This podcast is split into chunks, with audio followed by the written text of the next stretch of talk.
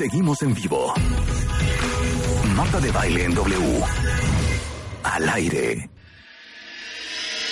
Que les digo una cosa, ¿no tienen ustedes una idea lo que van a escuchar en este momento? Déjame en silencio, por favor. Sí, porque esto es, esto es de, de, de, de veras de Sí, un culebrón. Discovery ID, ¿eh? claro. Esto es un culebrón. Les voy a presentar a quien tengo enfrente. Se llama Benita Alexander. Ella es una periodista, directora, vicepresidenta de producción de Efran Films, es multipremiada. Eh, ella dirige la producción de una amplia variedad de proyectos de cine, tele, digitales. Su documental He Lied About Everything, producido por Efran Films, se estrenó en Estados Unidos en febrero del 2018 y se está transmitiendo en todo el mundo durante este a través de eh, Discovery ID.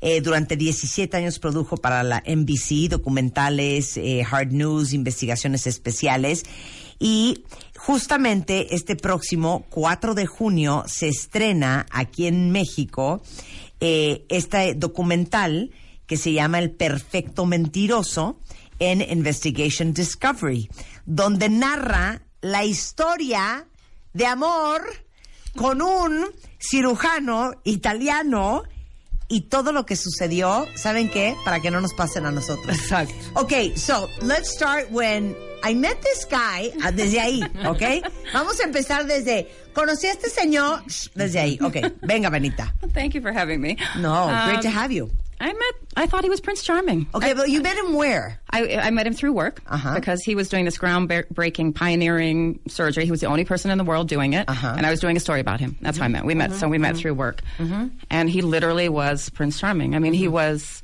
incredibly smart. He's this world-renowned surgeon who was, you know, vouched for and vetted by famous doctors and scientists all over the world doing this incredible thing. He was incredibly kind. He was romantic. He was um, inte- he did he did everything right. I mean everything, literally everything. Which Okay. maybe should have been my first clue that something was wrong. But Okay, he was. He was. He was. I mean he. And he has this thing. If he walked in the room right now, he knows how to make people melt. You know, he just men and women just ugh, you know. And he's Italian, right? He's Italian. Entonces le digo que cómo conoció al susodicho. El susodicho tiene, eh, tiene un nombre, eh, es un eh, doctor muy famoso y ella lo conoce por trabajo porque ella estaba haciendo, digamos que una nota sobre este eh, cirujano. eh, se llama Paolo Ma- Ma- Macchiarini, Macchi- ¿no? Macchiarini. y, y de repente, pues, se armó la situación y dice ella que él desde el día uno, o sea, a nivel relación de pareja, todo lo hizo bien. Sí. Y dice ella que desde ahí se debería haber empezado a dar, A dar cuenta, cuenta, que claro, algo estaba, estaba mal. mal, claro. Y que de esos hombres que si entra ahorita caminando, o sea, tiene la habilidad para que todo el mundo se derrite y se muera por él. Hombres y mujeres, ¿eh? O sea, he was a master seductor, he was a manipulator, he was, okay. So you're in this relationship with a guy, you're super happy, and then, like, what things would he do? I mean, I was on cloud nine. I had not, I had never. I mean, I was going through a very difficult time, mm-hmm. which, in hindsight, I didn't realize that at the time. I was probably the perfect victim. I, uh-huh. my ex-husband, who was the father of our daughter, mm-hmm. was dying of brain cancer, and um, I was having my own health scare at the time. Mm-hmm. I was having my own cancer scare, so I was very vulnerable. I did not realize that at the time. And he sweeps in, and he's going to take care of me. He's going to take care of my daughter. He's going to take care of us for the rest of our lives. He I mean, he incredibly romantic things. He, we flew all over the world. He was incredibly generous. I mean, Then he would pay for everything. everything. Okay. So he didn't want it. He didn't whatever he wanted. It wasn't money. Uh-huh, and okay. my friends loved him. He would cook these gourmet meals at home Uh-huh. for everybody, charm everybody, take twenty people out to dinner, pay for them all. Uh-huh. Um, and he was kind, or he seemed kind, Uh-huh. and um, seemed like he wanted to help the world, and seemed very altruistic. Like he, he cared about you know his patients. That's what it seemed like. Uh-huh. Okay. Turned out to be exactly the opposite. Okay, hold on, hold on. And, and this is going on for how long? We were together um, from the time we met until we were supposed to get married. Two years. Two years, Yeah. ok. Entonces dice que, a ver, no están entendiendo. Ahora sí que he's perfect in every way. O sea, altruista, pero generoso, pero divino. Viajaron por todo el mundo. Dice que él pagaba todo. Invitaba cenas de 20 personas. Súper espléndido, adorado. Y como ella estaba pasando por un momento muy difícil, porque el padre de su hija tenía cáncer de cerebro y se estaba muriendo, pues ella ahora que mira para atrás se da cuenta que era como la víctima perfecta porque estaba en un estado súper vulnerable, súper frágil, con una hija chica y este cuate diciéndole, yo te voy a cuidar a ti, voy a cuidar de tu hija, no te va a faltar nada. What every woman wants to hear. Exactly. No? I mean, I was walking on clouds. Yeah. I literally was in it. I was living a dream, and my friends were jealous. Uh-huh. Men and women. They're like, "We want what you have," and the really, they all said, "You've renewed our hope and love." You claro, know, claro. we were, and then we you were broke their heart. everybody- And then you broke their heart. Exactly. Que todas las amigas le decían, hija, qué envidia, no puede ser, tienes la vida perfecta, tienes lo que todo el mundo sueña, nos has hecho volver a creer en el amor, hasta que pues les rompió el corazón a todas. Okay, so th- they're two years into the relationship and then he well, it proposes. wasn't. It wasn't. Okay. No, he proposed fairly quickly. So Okay. um, he proposed uh, Christmas of 2013. Okay. And we were supposed to get married in July of 2015. Okay. Um, and it was going to be this. Like the wedding of the century, because he was this famous doctor. He Okay. said he knew all these famous um, people, which made sense. He's Mm-hmm. he's doing something that nobody else in the world was doing, and he said he knew all these. He had all these famous patients, and he and so all these famous people were coming to her wedding. Um, that's how it started, and Mm-hmm. Okay. then he wanted to get married in Italy because he he wanted a big Catholic wedding in Mm-hmm. Italy, and I'm not Catholic, and so and I'm divorced. You Mm-hmm. know, he was divorced, or so I thought, um, and so that was a, you know so that was how it all started. How are we going to get married in Italy in a big Catholic church when we're both divorcees? No, no priest is going to do that. Uh-huh. Yeah. He said, I'm going to figure out a way. So it started very slowly like that. So he said he had contacts at the Vatican Uh-huh. and he was going to go and talk to them um, to see if they could help us. And he goes to the Vatican one day and because he had, he's told me he'd been to visit some churches and no priest would marry us. Uh-huh. So he goes to the Vatican and then he calls me. He said, "Well, you know, I, I have great news. They they they said they would help, be happy to help me because he said he had done work for the Vatican Uh-huh. privately. He had he'd cared for Pope John Paul II when he was dying. Uh-huh.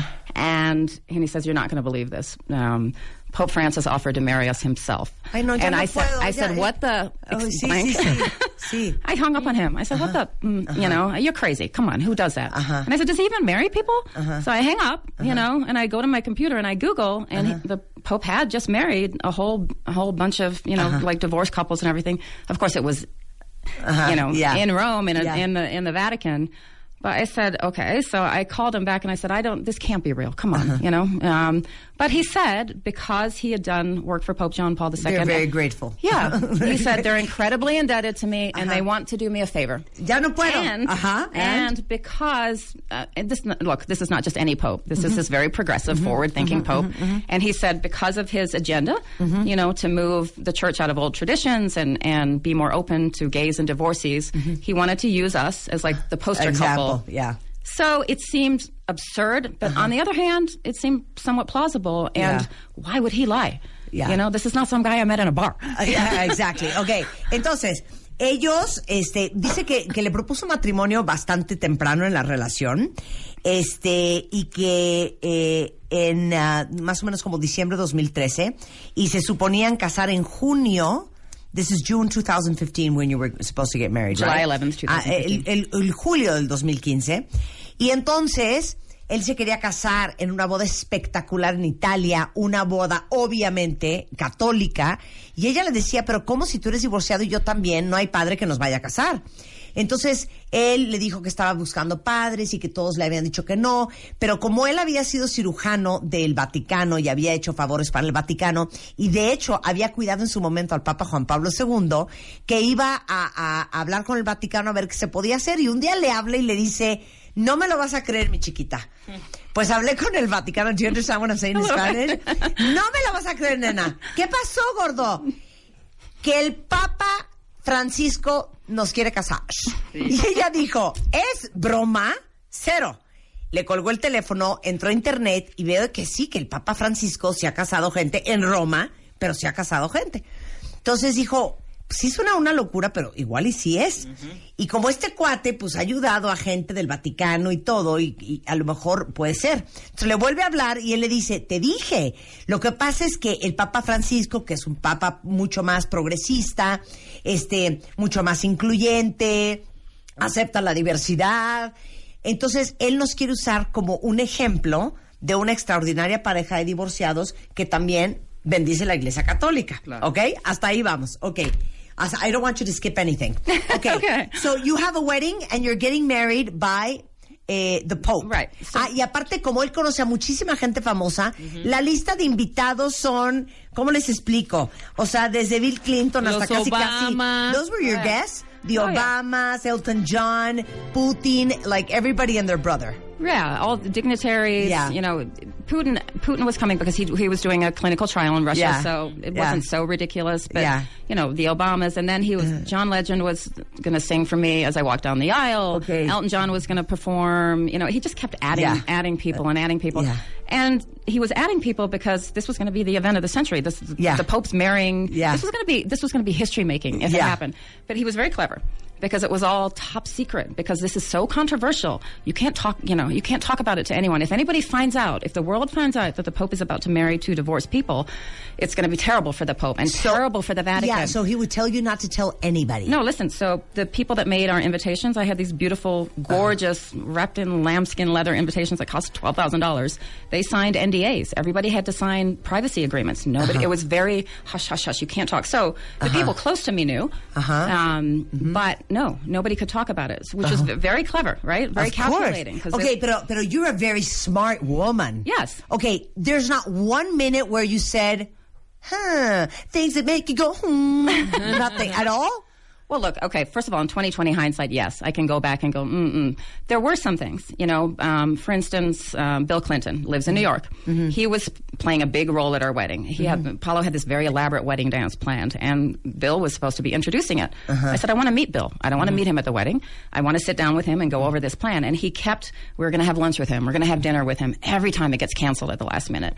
And I, you know, I started to go, it was just two things like that. And then also the big, big, big thing, which we were fighting about a lot towards the end. Mm-hmm. He has this beautiful house in Barcelona that he mm-hmm. told me and my, and my daughter we were moving to. I quit my job because I'm moving to Barcelona No with this man. Anita, no. He let me quit my job. He let me pull my daughter out of her very prestigious private school. He sits in front of my daughter and talks to her about this private school he's enrolled her in in Barcelona. Everything was at stake. I gave up my whole life for this man. And every time we were supposed to go to Barcelona, I said, I want to see this house where I'm mm-hmm. moving. Every time it gets canceled at the last minute. One time I'm I'm at the airport and it gets canceled because he has an emergency surgery. So I never saw this house. So that was a huge thing. And towards the end, we were fighting. It was one of the first things. I'm like, who marries a man without seeing where they're going to live? Benita, Yeah. es que I can't believe it. In español, hijo de puta. In English, son of a bitch, güey. Yeah, Entonces le I- digo, I a have ver, other hija, words. pero tú eres una mujer súper inteligente. O sea, nunca en toda esta historia te empezó a caer el 20 de, qué raro, esto no me cuadra. Y dice, la verdad es que ahora que lo veo para atrás, 100%. Por ejemplo, decía que Bill Clinton iba a ser como una parte importantísima de la boda.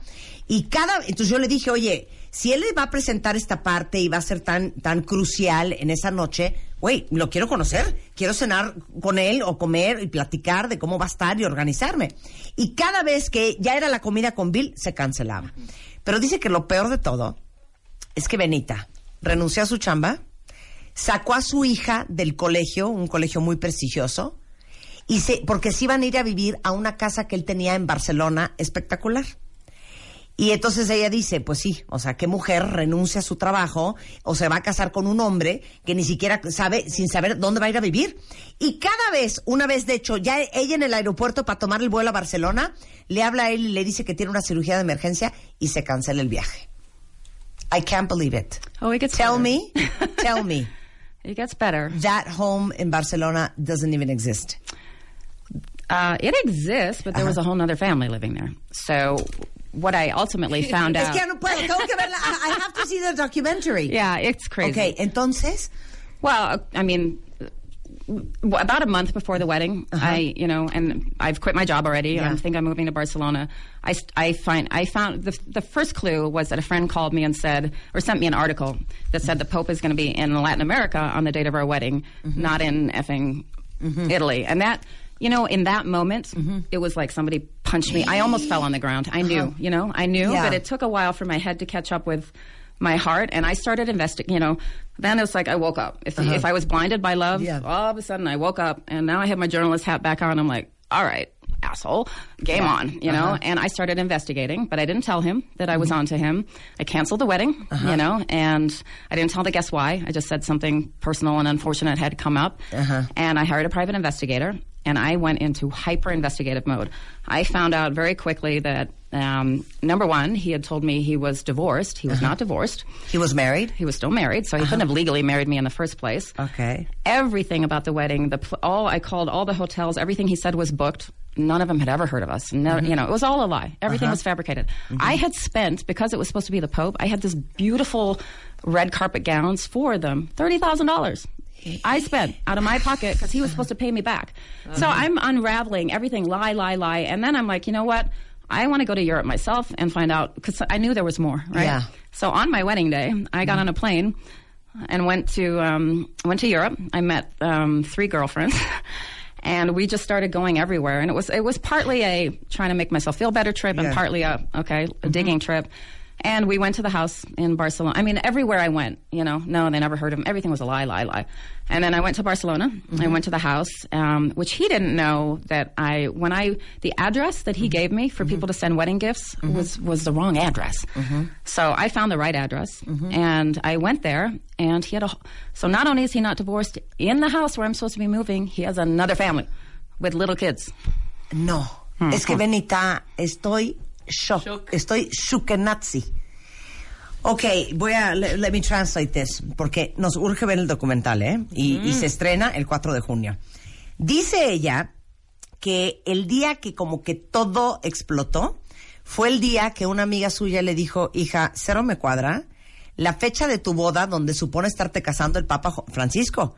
Esa fecha acaba de anunciar el Vaticano que el Papa Francisco está de gira en Latinoamérica y dice que en ese momento fue como una patada en el estómago y que en ese momento como que todo lo que no había querido ver le cayó el 20 y este y dijo, ok, perfecto, ahora sí me pongo mi gorra de periodista y ahora sí A investigar. a investigar. Entonces empieza sus investigaciones y se da cuenta, bueno, canceló la boda y le dijo a todos sus amigos que, que era por cuestiones personales y que había pasado un rollo, pero no dio mayor explicación.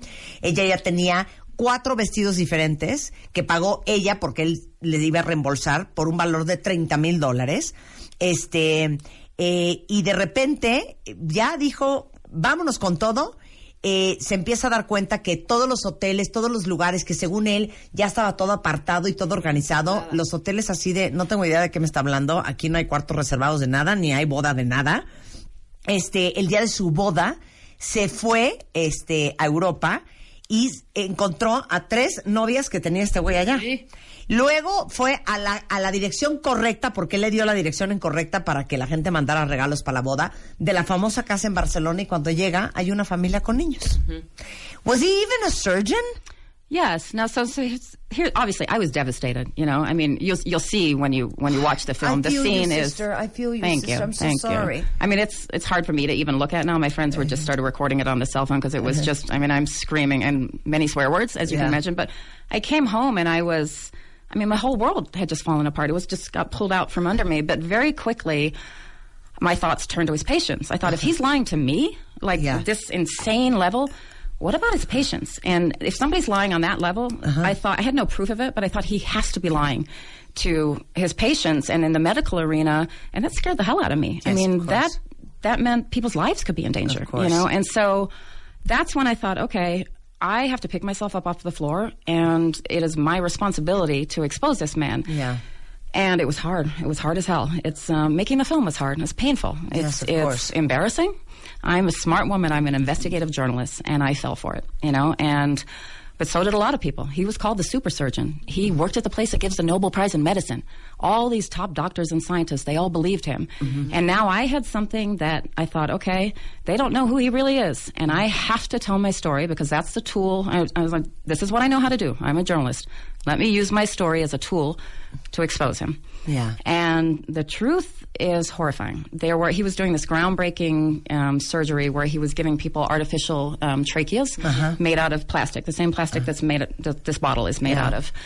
And seven out of eight of the patients are dead. Mm-hmm. The only one that's still alive asked to have it taken out. What came out um, is that he he was doing this experimental procedure. You're, when you do an experimental procedure, you're supposed to do experiments in the lab on animals, right? He never did any animal experiments. He had no science or evidence that this thing was going to work. Mm-hmm. He was using people as human guinea pigs. Mm-hmm. So he lied about everything. And what what is and people are dead. What happened to him today? Well, he's he was brought up for on charges in Sweden, um, but they they didn't end up prosecuting. He was brought up on manslaughter charges. It's very difficult because these were experimental surgeries, and it's very difficult to to prove that he knew that you know they were going to die, and so they dropped the charges. So I don't know where he is today. So, uh, are we going to understand the end of the story when we see the documentary? Yes, you will, yeah. Es que es que dice que la verdad es que en resumen es súper doloroso y súper penoso para ella porque es una mujer muy inteligente, muy preparada, es una periodista de investigación, haber caído pues literal como un imbécil ante este hombre. Este, sin embargo, cuando ella se empieza a dar cuenta de todas las mentiras que le dijo a ella, dijo qué miedo, qué pavor, que este hombre es un doctor. Y si me está mintiendo a mí, pues no le estará mintiendo a los pacientes. Claro. Y yo voy a utilizar la herramienta que yo tengo para sacar esto a la luz. Y entonces cuando empezó a hacer sus investigaciones, él estaba haciendo un tipo de cirugía muy innovadora, que era reemplazo de tráqueas con literal, o sea, el plástico de una botella, botella de de, agua. de agua. Y que se dieron cuenta que nunca hizo los experimentos correctos en el laboratorio, eh, por ejemplo, con animales, y que de ocho pacientes que operó, siete estaban muertos, y que el octavo pidió que le quitaran lo que le había puesto este señor, que lo trataron de, de, em, de procesar en, en Suecia, ¿es en Sweden o Sweden, yeah. En Suecia. Suecia. Y este y que no se pudo por XXX, pero que bueno, que todo el resto de la historia la pueden conocer ustedes el 4 de junio a las 10 de la noche. Este, tanto en Easy como en Sky, como en Dish, como en Megacable, en Investigation Discovery, van a conocer esta historia impresionante de Benita Alexander. You cannot go without telling a final speech to all the women out there that totally empathize with, with what you lived. You know, this is this is one of the reasons I'm here talking to you. This is one of the reasons I'm doing it. One of the things I can do. Look, telling my story has been so painful. People have called me stupid. People are like, "Oh, come on, how could you be such an idiot?" The, you know, the Pope's going to marry you because I'm mm-hmm. from the outside looking in. You know, like, "Oh, come on." Claro. But if if it could happen to me, it can happen to anybody. It really can, and it does. These ki- kinds of people, these sociopaths, are very, very good at pulling the wool over people's eyes. He fooled some of the. It wasn't just me. It Mm-hmm. was some of the world's top doctors and scientists, and people that work on the Nobel Prize committee. They got fired. course, they stepped down. So what I want women to know is is if anything remote. I hope nothing like this ever happens to any woman out there. I really do. But unfortunately, many women have been lied to and betrayed. If something like this happens to you, number one, you're not stupid. You are not stupid, and you are not alone. And you can pick yourself up off the ground and find your courage and stand up and keep going. If I I picked myself up off the ground and I'm still here and I'm happy and I'm fighting back and I want people I want women to find their voice. I want women whatever it is, whatever injustice is taking place, I just want women to know that they can speak up. Don't be afraid. I mean it's scary. Of it's not fun, you know. course. It's embarrassing. I, mean, I have people writing to me all the time calling me brave and inspiring and a warrior, which I find a, a bit humbling and embarrassing, but if that's the message to Yeah. teach women that, that's that's what I want. That's fine. Es que le digo que no se puede ir sin echarles un speech a todas las que están escuchando porque I'm quite shocked on social media. There's so many women writing that they they're they're going through something very similar. Pero dice que número uno sépanse todas que no son estúpidas. O sea que si le pasó a ella, que es periodista de investigación, le puede pasar a cualquiera. Y que al final por eso justamente hizo este documental, porque quiere que todas las mujeres allá afuera se- sientan que tienen una voz, que usen su voz, y no importando si es esto o cualquier otra injusticia, que, que sepan que tienen esa voz y que no están solas. Este, well, thank you very much. It Thank was you. great meeting you. You I cannot wait to see this. es el estreno 4 de junio, cuentavientes, 10 de la noche. Se llama Perfecto Mentiroso. Y ahí se van a enterar hasta del anillo de compromiso, que tampoco era verdad. Exacto. Esto está en, eh, ahora sí que Investigation Discovery. Y es Benita Alexander. Pueden seguir la conversación con ella en Twitter. Es arroba Benita A-N-Y-C. Benita A-N-Y-C. Thank you, dear. Gracias. Hacemos una pausa regresando. No, Ana. Francisca Vegas en the house. Ah, ok. Yo pensé que ya aquí de invitada. Y Adiós. estamos de regreso mañana en punto de las 10. Adiós.